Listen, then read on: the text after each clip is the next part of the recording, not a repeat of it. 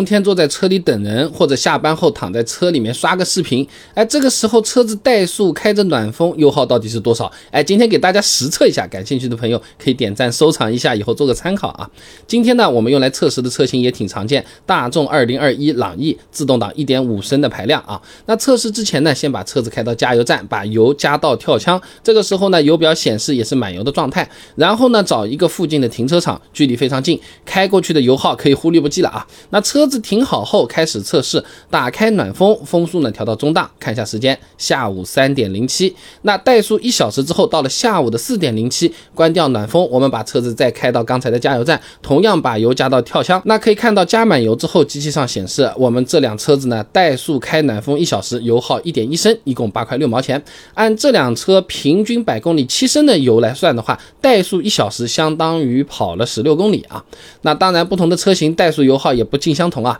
张宝忠在期刊《职业技术》上面发了一篇论文《汽车怠速油耗对整车油耗的影响和思考》。哎，他对五款不同车型做了个怠速油耗测试。那结果呢？奥迪 A6 2.5升排量怠速一小时油耗呢1.39升，速腾 1.4T 2.72，沃尔沃 S60 2.0T 排量的油耗2.47升，起亚凯尊2.4升排量油耗只有0.97，而名爵五1.5升的排量油耗最高达到了3.2升。所以总的来讲，对排量不算太大的加用车来说，怠速吹个暖风，油耗其实不是特别高啊啊！但还是有些朋友会担心，这怠速它会不会产生其他问题？你比如说。积碳给搞出来了，这里也给大家解答一下啊。那原地怠速确实会产生积碳，但它产生积碳的程度没有网上面说的这么可怕啊。呃，李金畅等人在期刊《汽车零部件》上发了篇文章《发动机积碳分析及处理方法》，他这么说啊：发动机长时间怠速运转时，气缸内的可燃混合气呢不能完全燃烧，才会和窜入燃烧室的少量机油混合在一起，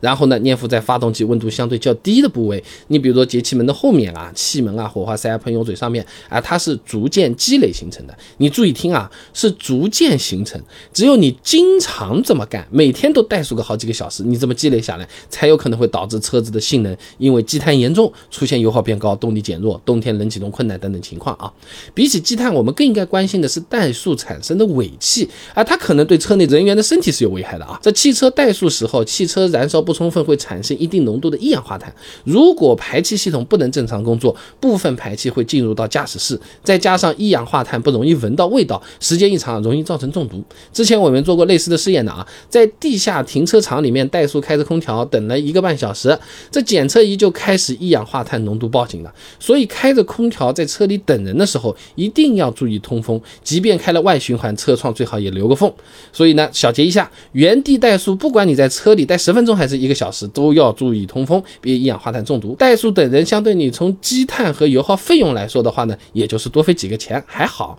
各位朋友，如果觉得这个视频有一些价值，有一定的帮助，还不错，不妨点一个关注，我每天都会给各位朋友分享一些实用汽车小干货。